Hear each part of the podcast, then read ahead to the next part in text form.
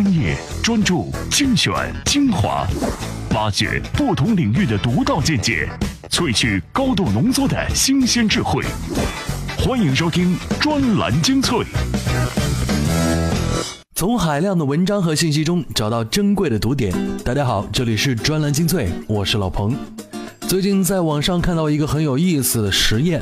说是有人在北京国贸地铁站的自动扶梯上数了将近七百个男人，然后发现了其中有四百二十三位走下来的时候是大腹便便，一半以上的男人目光呆滞，表情木然，只有七个男生眼光较为清亮，而且没有看到一个面带微笑的男人。虽然这个观察看上去有点无厘头，但背后也给我们做出了很多的提醒，比如说最近在网上很流行。性的一些文章，什么中国男人外表配不上中国女人，中国男人配不上中国女人，等等等等，在网络上似乎到处都是渣男，而处处都有中国的优质女人，这到底是怎么回事呢？我们可能不能轻易的去得出结论，但是老婆还是要提醒一下听我们节目的男性朋友们，有时间少上网打游戏，多读书。如果你已经有肚腩的话，赶紧开始运动。生活不易，要坚强。我们共勉。虽然我也有肚腩。专栏精粹今日话题：吴冠希没上场，姚明为什么愤怒？如果电影院消失，在线售票网站们该怎么办？紧实好肉体，五十八岁张丰毅为何如此年轻？被收买的差评和自私的消费者，专栏精粹为独立思考的经营者服务。专栏精粹，我是老彭。曾经有一期节目，我们说过中国为何没有男神。最近就有演员做出了积极的回应。如果你关注娱乐圈的话，最近有一个男星，五十八岁的张丰毅，重新回到了九零后妹子口中的男神角色。他在电影拍摄现场流露出来的强壮身体的照片，吸引了很多的目光。这就跟我们刚刚所说到的中国男人奇差的体型形成了鲜明的对比。这到底是为什么呢？我们来听听文章。文章：紧实好肉体，五十八岁张丰毅为何如此年轻？作者：专栏作家韩松洛。张丰毅参加两天一夜节目，秀出肌肉照，让不少年轻人都羡慕不已。他出生于一九五六年，还有两年就六十岁。但照片上的他肌肉饱满，皮肤紧凑，尤其是最难逃过岁月冲击的腹部，也没有一点赘肉，线条清晰，非常漂亮。整个人看上去至少就是四十出头的样子。这种身材需要旷日持久的维护，稍有松懈就万劫不复。事实上，他也的确是用了几十年时间来经营这具肉身。从小就希望自己成为硬汉，一直很讨厌脂粉气、娘娘腔的男人，喜欢有力度的体育项目，比如篮球和拳击。在北京电影学院读书时，曾以一百米蛙泳一分二十六秒的成绩创下这个项目的记录，至今没被打破。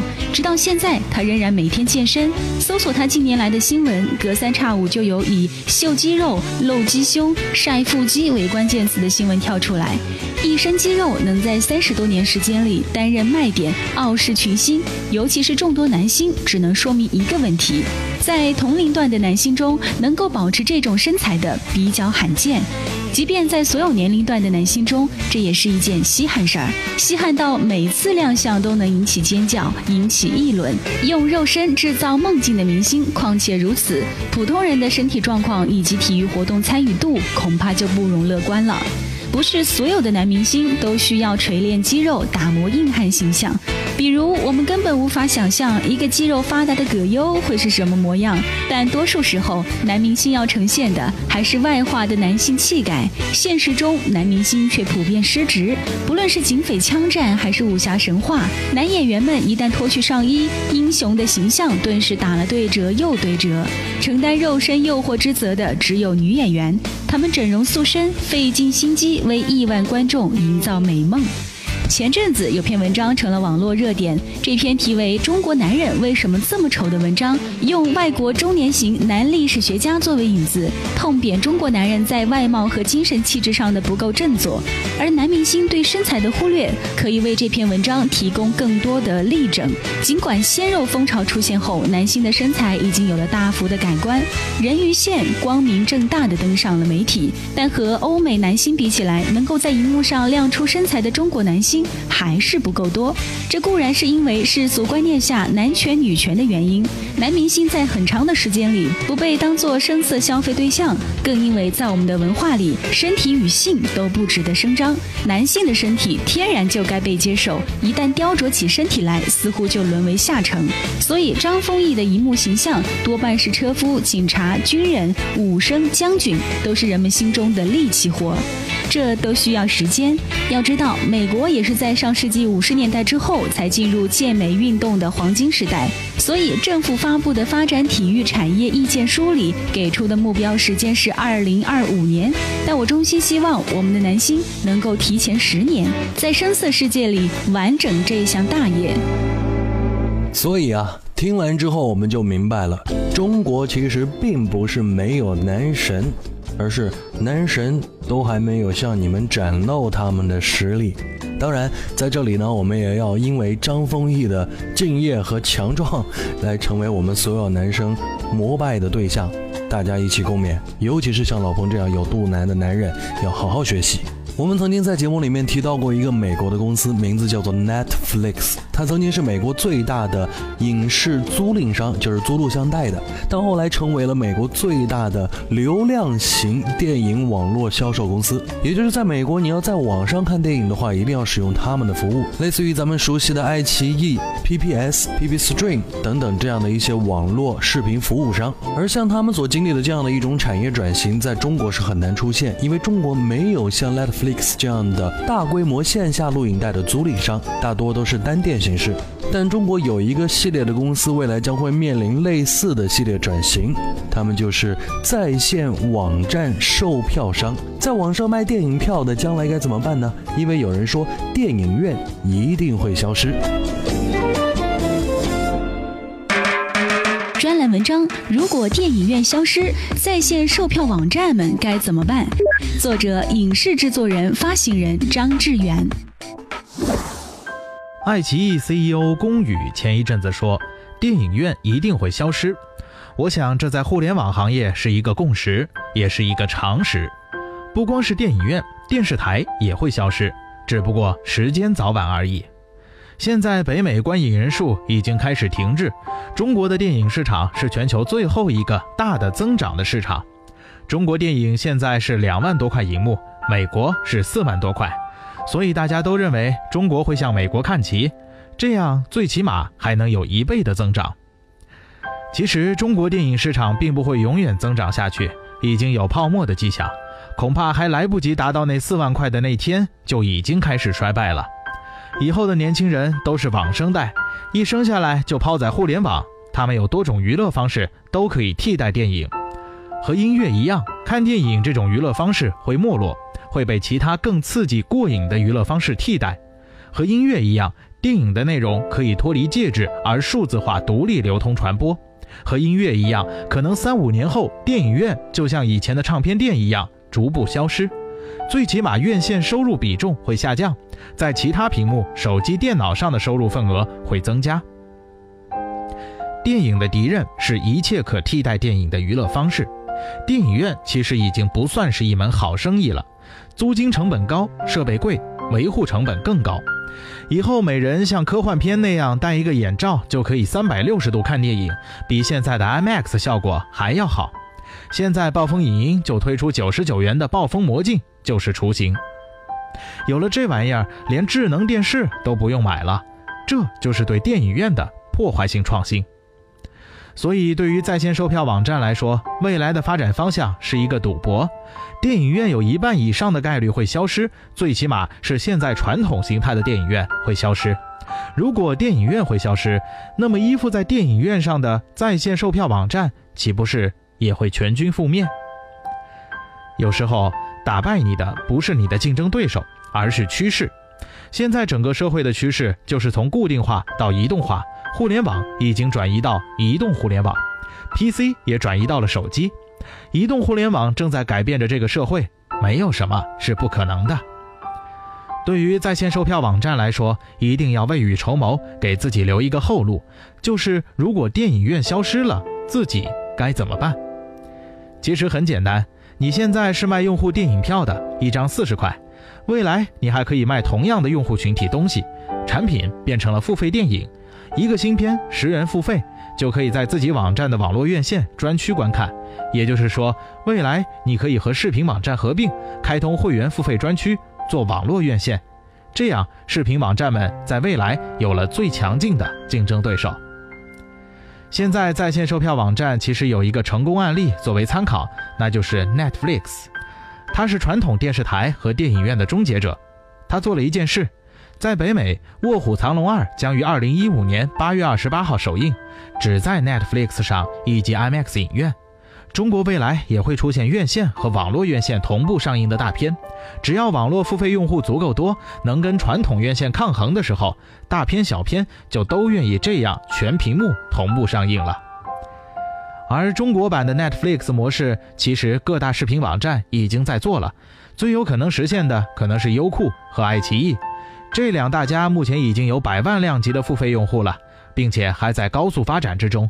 预计两年之后，各网站包月付费的用户超过一千万的时候，电影在视频网站的票房收入就能跟传统院线票房分庭抗衡。等到有两到三千万包月会员的时候，网络票房就能超过现在的院线票房了。在线售票网站如果也做视频，其实也算是电商网站，性质没变，只不过变成亚马逊这样的电商，卖的是电影产品。那他们与视频网站的区别在哪儿呢？视频网站都是综合视频门户，做的比较杂，有电影、电视剧、综艺节目，还有民生新闻等。但在线售票网站卖的就是最新大片，专业聚焦，简单干脆，其实更容易做成高端专业平台。当然，除了卖电影内容以外，在线售票网站最大的价值在于它是移动互联网的入口，多少互联网巨头等着从你那里转换用户。你自己也可以卖电影内容到卖电影用户交叉重叠度高的产品，可能是衍生产品，可能是游戏，可能是硬件，可能是眼镜，可能不卖东西就搞社交，谁知道呢？总之，未来充满了想象。听到这里，可能有一部分爱在电影院看电影的朋友向老彭提意见，因为不在电影院里面看电影，怎么跟妹子第一次牵手、第一次初吻呢？啊！这些需求未来会有替代的方式的。您要想，大家坐在家里舒舒服服的吃着美食，看着电影级的屏幕上的电影，这不更爽吗？别担心屏幕不够大的问题，各种技术体验将会解决所有的障碍。而我们要讨论的是摆在在线售票网站面前的两个巨大的选择性问题：短期内是把自己定位为互联网公司还是电影公司？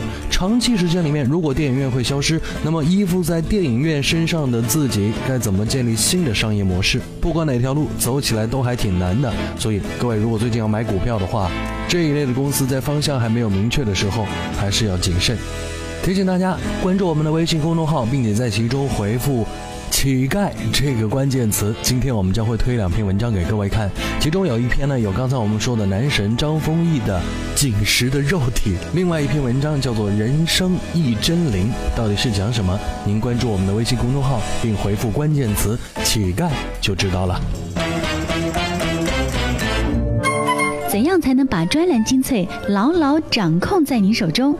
首先，打开微信，点击右上角的加号，选择添加朋友，再选择公众号，然后在搜索框搜索“专栏精粹”，这样您就能找到我们“专栏精粹”专有的微信公众号。关注之后，根据提示或回复任意文字，您就能牢牢抓住“专栏精粹”的尾巴。意见领袖的话题弹药，观点达人的智慧粮草。专栏精粹，全球华语专栏的有声精编。专栏精粹，我是老彭，欢迎回来。最近马上就要迎来双十一了，这个双十一因为阿里的上市，所以显得特别的不同。于是今年的双十一竞争也显得非常的火爆。这不，阿里就通过注册商标的形式，禁止了其他电商使用“双十一”字样。但其实，在网络购物的过程当中，除了有一些打折打得飞起的节日能够让消费者感到满意之外，最重要的还是能够买到让自己满意的商品。毕竟，网购是一个离实物消费还有一定距离的消费方式。有一种现象也特别存在于这种消费方式当中，比如之前的节目我们曾经谈过的锤子手机有质量问题，但在锤子手机的官网以及罗永浩的微博当中却是一片赞扬之声。这其中的原因是什么？大家一定会指向五毛党。但各位有没有遇到过在淘宝购物想给差评，却最终被商家收买的情况呢？今天我们就聊聊这个话题。专栏文章：被收买的差评和自私的消费者。作者：专栏作家信海光。因为想了解某款国产手机的销量行情，我去某电商平台上搜索了下，结果发现这款手机在平台上有大量的山寨货，他们都排在搜索结果的前列，而把这款手机的官方旗舰店给淹没了。这些山寨货自称正品，但明眼人一看就知道是山寨，因为他们定的价格太低了。官方旗舰店卖三千，他们只卖一千多，有的甚至一千都不到。而且更令人惊讶的是，这些山寨货不但都卖得不错，而且底下的买家评价也都很好。这些明明买了山寨手机的买家全给出了好评，还直接写明这是很棒的正品。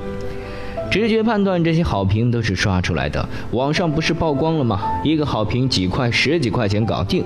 但问题是，好评可以刷，但为什么一个差评都没有呢？难道那些发现上当的消费者就没人给出差评？我看了好几家山寨店，真的是一个差评都没有。在平台严打的背景下，山寨店买通店小二删差评的成本太高了，应该不是通过这个路子。继续翻了许久，终于明白了，这些好评并不是刷出来的，而是山寨店向消费者收买来的。过程大概是这样的：山寨店以低价卖高仿的名牌手机，而且质量也还过得去。其中一部分消费者是知假买假，心知肚明；剩下一部分上当的，他们一旦追究，山寨店就会拿价格、功能之类说服对方。如果说服不了，则满足对方的退货要求，这样就解决了一大部分麻烦。然后他们还有一个绝招，就是好评返现。只要给好评，就能获得返现。就靠这种手段，这些山寨店累计获得了好几千个好评。在这所有评价中，我只看到一位有骨气的消费者给了差评。他是这么写的：“我在这里说清楚了，你给我打电话也没用的，我不要那点钱了，我不可能因为那点破钱给你改评价。”今天写这些文字，其实不是拿来批评某宝的，说的还是那些中国消费者几乎全体一致的被几十块钱的好评返现给收买了。他们全体一致的没有任何责任感，对撒谎毫无负担，从没有想到自己的撒谎行为会对其他人造成什么样的误导，而只是考虑到自己的私利。有这样集体自私的消费者，中国的商业环境又如何能够健康起来？以前我一直认为，应该为中国之假冒横行负责的就是那些不良厂商，是他们的贪婪自私，才导致今天的问题丛生。但后来发现，中国消费者的自私与懦弱也是问题的重要根源。迈克尔·波特写国家竞争力有提到，一国有什么样的消费者，往往决定了一国有什么样的产品质量。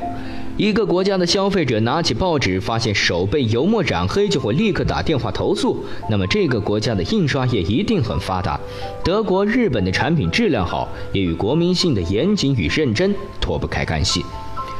我也不太相信，在其他发达国家，类似的收买行为会如这里一样能被成功实施。我们为什么没有几个、十几个人站出来说这是不对的？我不能接受这样的收买。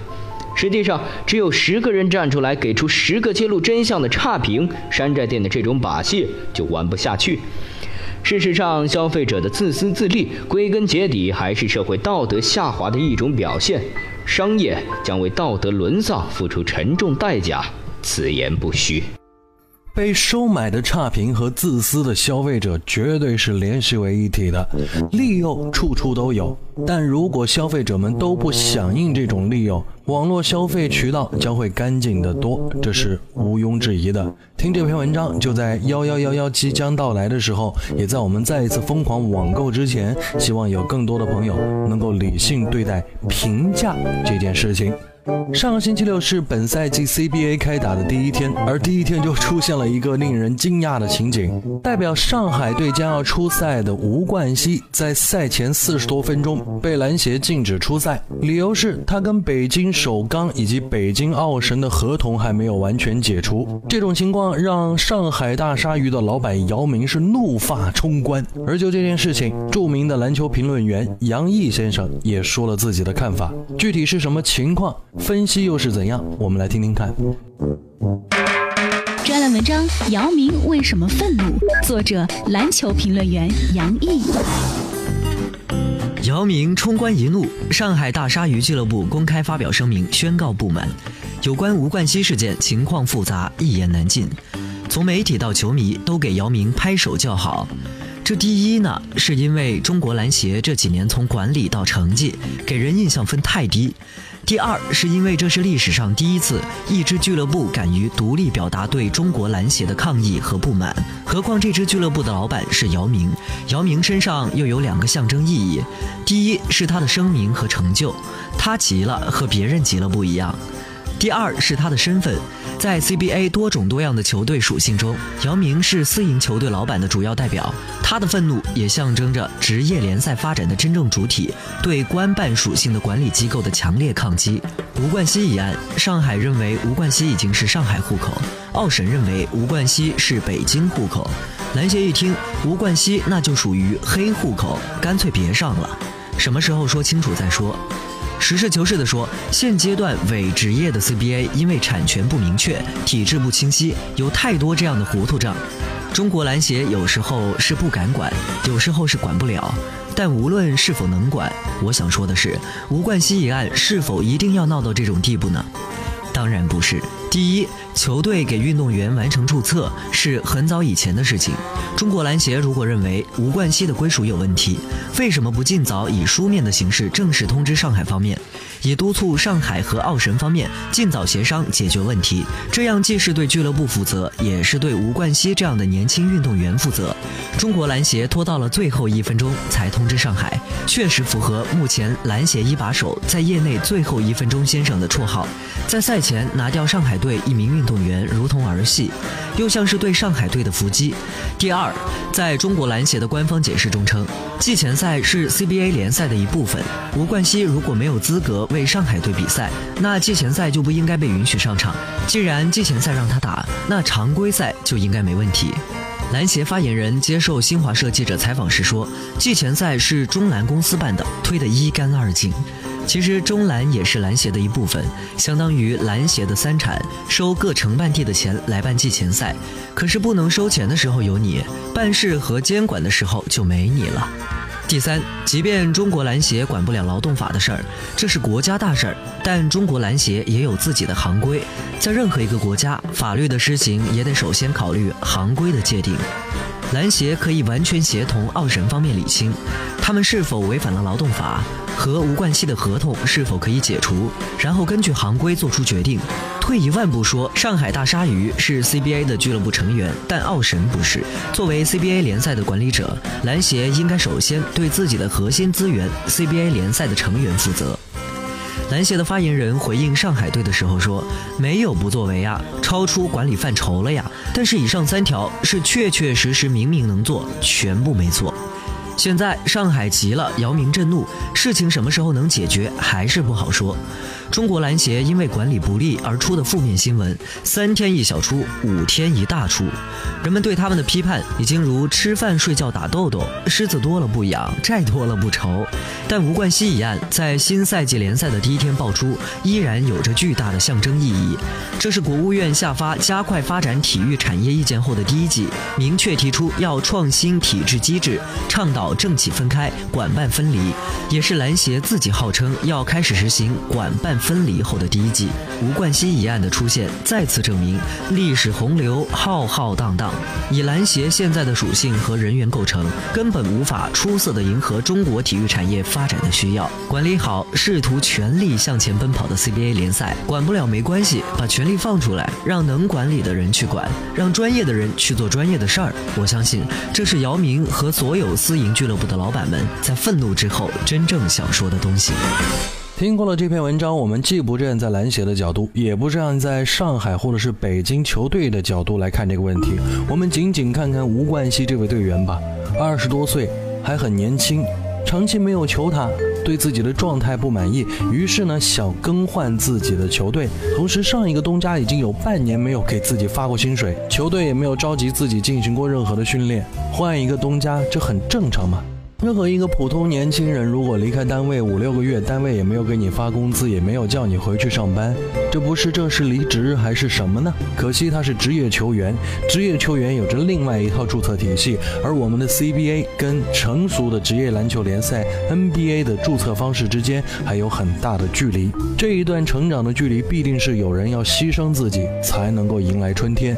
我们只是希望这样的事情能更多的暴露在媒体和球迷的眼前，也给给。某些管理方带来一些压力，更快的创造一个更合理的职业篮球环境。专栏精粹，今天的节目到这里要告一段落。最后提醒大家，今天在微信公众号当中回复“领导”这个关键词，我们还会给各位一期延展收听的节目。我们说说领导的电话该怎么接。